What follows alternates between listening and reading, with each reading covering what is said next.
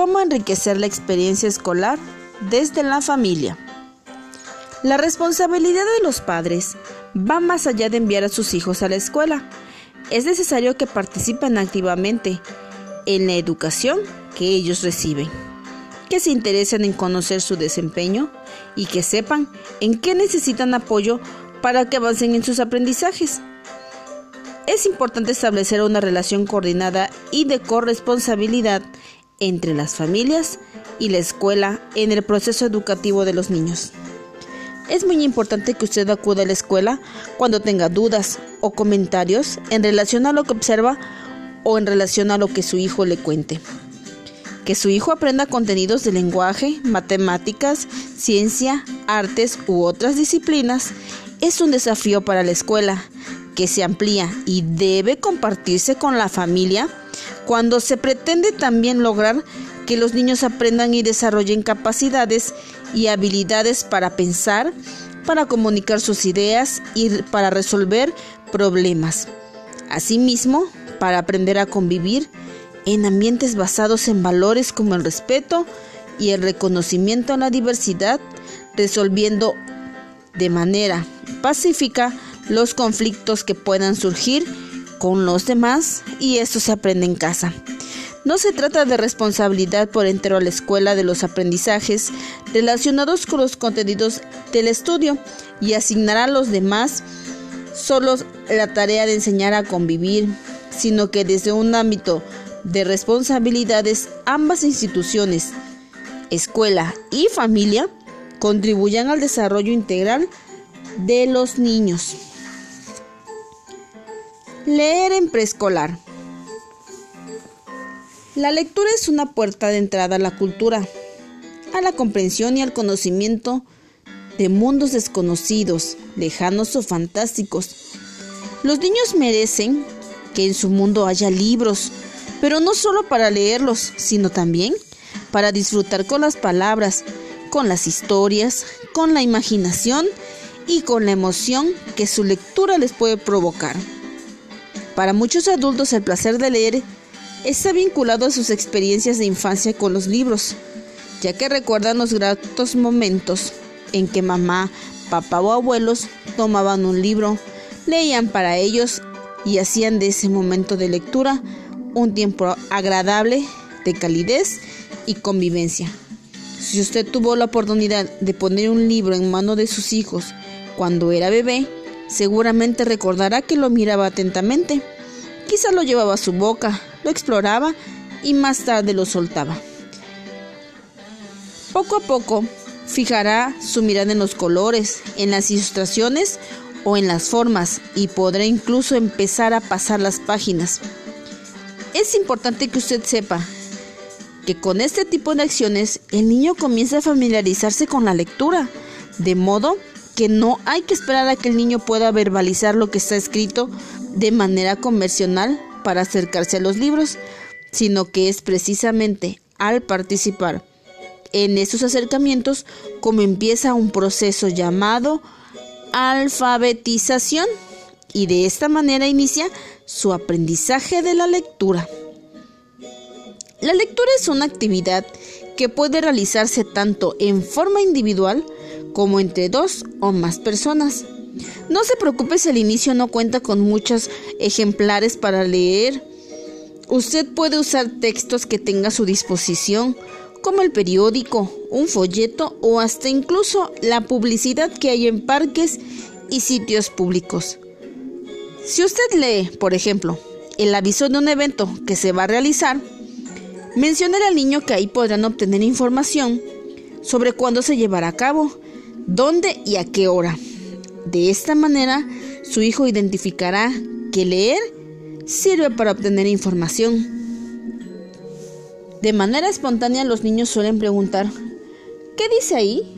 refiriéndose al envase de algún alimento, o a un anuncio en la calle, al periódico, a un sobre que llega por correo, o a una hoja en la que ve a alguien que esté escribiendo.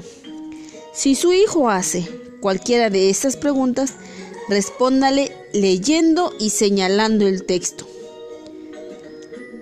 Los relatos literarios poseen una gran riqueza imaginativa que hace que los niños se formen ideas del mundo mediante la historia, la sonoridad de las palabras, los personajes y sus características, los lugares y tiempo en los que el contenido se desarrolla. Invitan a adentrarse en el mundo de la fantasía y la magia y los mundos nuevos que se crean mediante la palabra escrita. Además de los libros, cuentos e historias, existe una gran variedad de libros de divulgación científica que informan sobre animales, plantas, inventos y grandes personajes de la historia y la cultura de México y del mundo, entre muchos temas que les pueden resultar interesantes. Tenga presente que cuando a los niños les agrada un libro, suelen pedir que se les lea una y otra vez.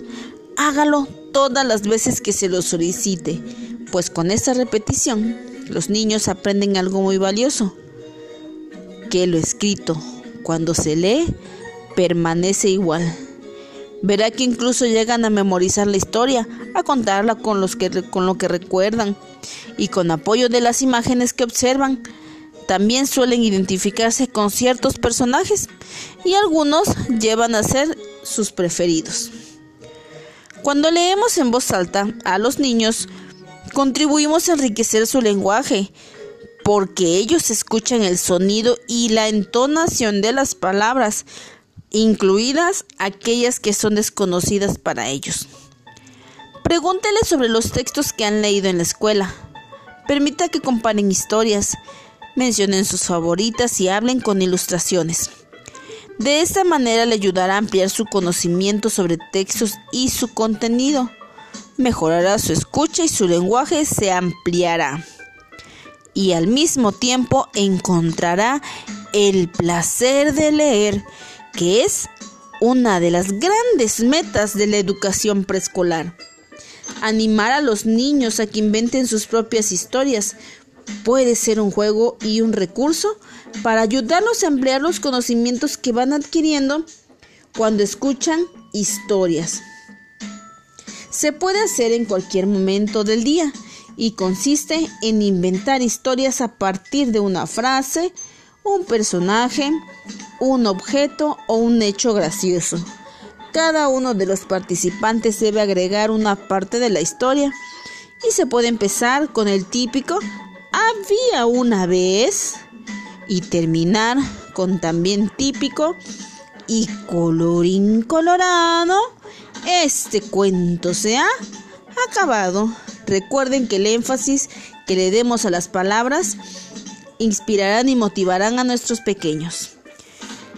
Leer al niño es uno de los mejores regalos que podemos hacerles en su vida, ya que no solo les obsequiamos el cuento o la historia, sino también les enseñamos que para leer hay que disponer el cuerpo y la mente y de cierta manera les damos la oportunidad de mirar y descubrir qué hay en el libro y cómo se lee.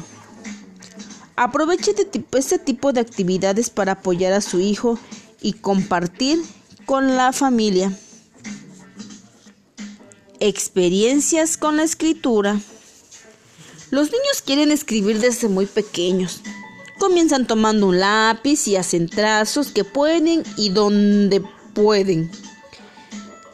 Seguramente usted tiene muchos ejemplos que puede referir de esto, desde los trazos que hacen las paredes hasta aquellos que le decoraron la piel.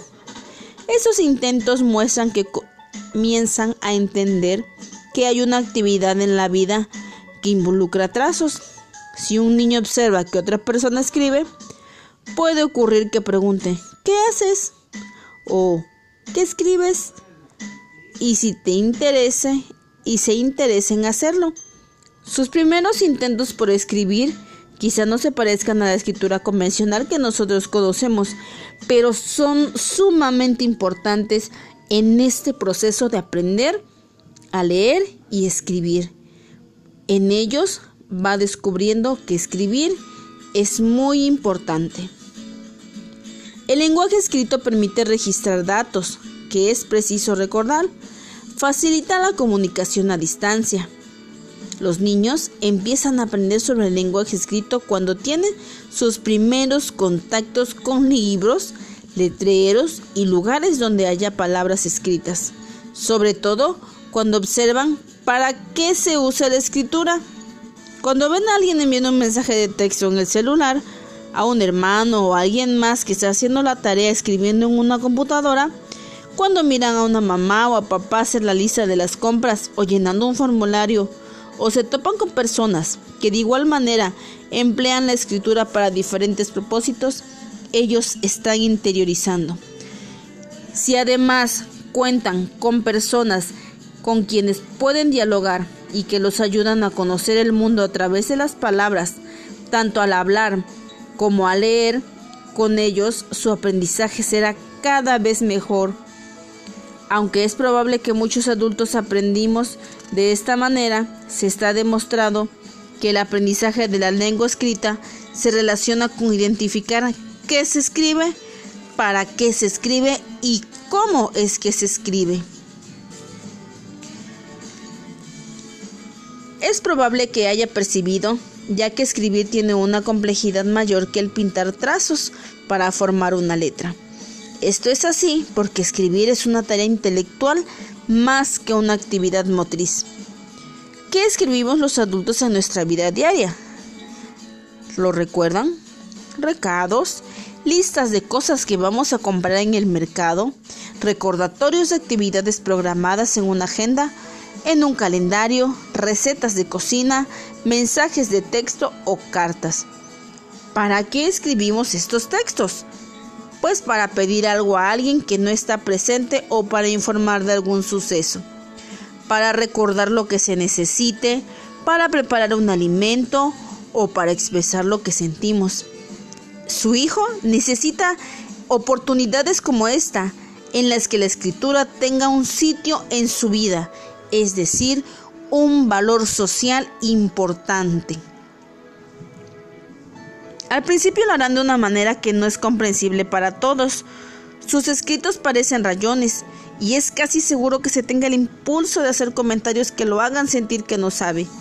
Pero usted podrá observar cómo, de manera paulatina, los niños distinguen sus escrituras de sus dibujos, haciendo trazos de izquierda a derecha, de arriba hacia abajo, como efectivamente se hace en escritura convencional o incluso hagan garabatos que poco a poco van a parecerse más a las letras. Cuando los niños reciben mensajes negativos acerca de sus intentos al escribir, se miran a sí mismos como incapaces y pueden negarse a hacerlo de nuevo. Surgirán frases como no puedo, lo que si se añade al hecho de que es presionarle para que pueda escribir letras o sílabas en un espacio determinado sobre la línea o en el cuadrito, puede producirse cansancio y llevarlos a rechazar una escritura al volverse algo difícil. Para evitar esto, hágale sentir que es valioso lo que él ha escrito, su nombre, un cuento, un trabajo, lo que sea, una receta, una lista, un recado, lo que sea verá que poco a poco él empezará por sí mismo a escribir en línea, a usar grafías con intención de escribir su nombre, un cuento. No tenga prisa, el niño tiene hasta segundo grado de primaria para completar este proceso de alfabetización que le permite escribir y leer de manera convencional. Dejémosle que viva el proceso de una forma natural y con sentido. Sugerencias para propiciar el desarrollo de la escritura. Dele al niño la oportunidad de escribir tal y como se hace en la escuela. Permítale que lo haga como él pueda. Ponga a su alcance lápices, marcadores, hojas de papel, cuadernos, libretas, lo que sea. Pida a su hijo de vez en cuando que le dicte algo que quieran recordar o escribirlo y leerlo juntos cuando se necesite. Anímelo a escribir mensajes cortos a su manera. Es su forma de estar expresando que necesita recordar algo y que lo necesita escribir. Aunque el niño no escriba marcas, que para usted no tengan sentido, pida que lo comparta. ¿Qué escribió? Deje pasar un tiempo y al día siguiente vuelva a preguntarle. Él lo recordará y se lo comunicará. Sea paciente con sus esfuerzos. Anímelo a familiarizarse con su nombre escrito. Reconozcan otras palabras que tengan sus letras y muestre cómo se escriben los nombres de otras personas de la familia. Úsenlos para marcar, por ejemplo, los cepillos dentales o los juguetes o algún otro objeto. Poco a poco verá cómo su hijo va avanzando en la comprensión de lo escrito y lo que logra hacer. Evite poner al niño a escribir planas de letras o números. Actividades con las matemáticas. Cuando los niños pequeños juegan y exploran su entorno también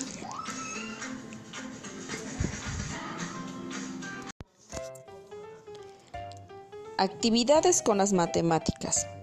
Cuando los niños pequeños juegan y exploran su entorno, también desarrollan habilidades de pensamiento matemático y estas se pueden favorecer en el ambiente familiar mediante estas experiencias como las que se sugieren enseguida.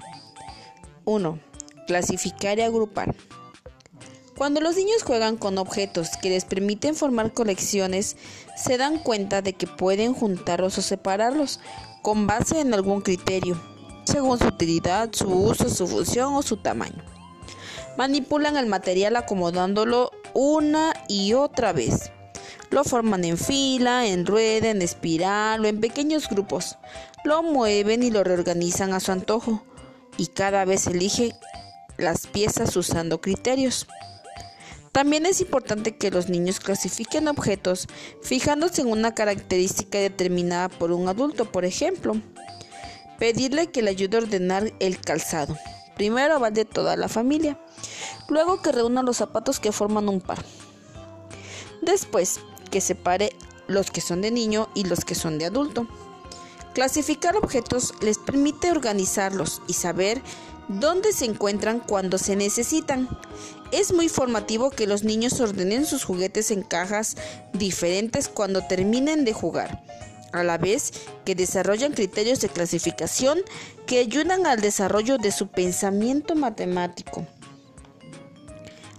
2. Armar rompecabezas. Al principio lo harán teniendo presente el modelo que observan, después lo armarán sin observar la imagen. Al armar rompecabezas, los niños desarrollan la observación, la memoria y la concentración. Es muy común que estas actividades se subestimen la capacidad infantil y se les den rompecabezas de muy pocas piezas, de manera que muy pronto dejarán de representar un reto para ellos y para su inteligencia. También sucederá que los niños perderán el interés si se extravían las piedras, si no ven sus logros o si no concluyen sus actividades. 3. Nombrar objetos. Los niños aprenden a reconocer las características de los objetos por su ejemplo, su forma, su tamaño y a identificarlas.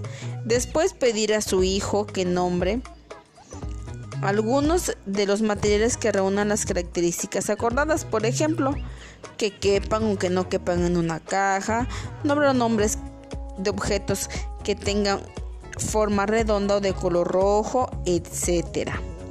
Número 4. Actividades de conteo.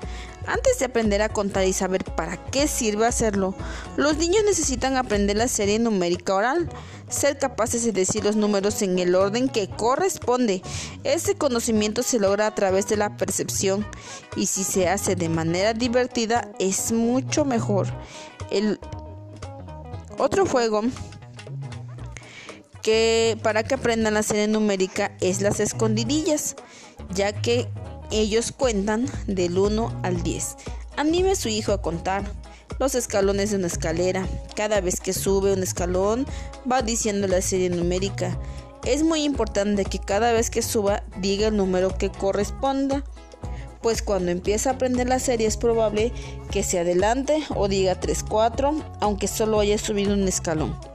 Es conveniente entonces que le diga son 3, ahora sube y ya van a ser 4.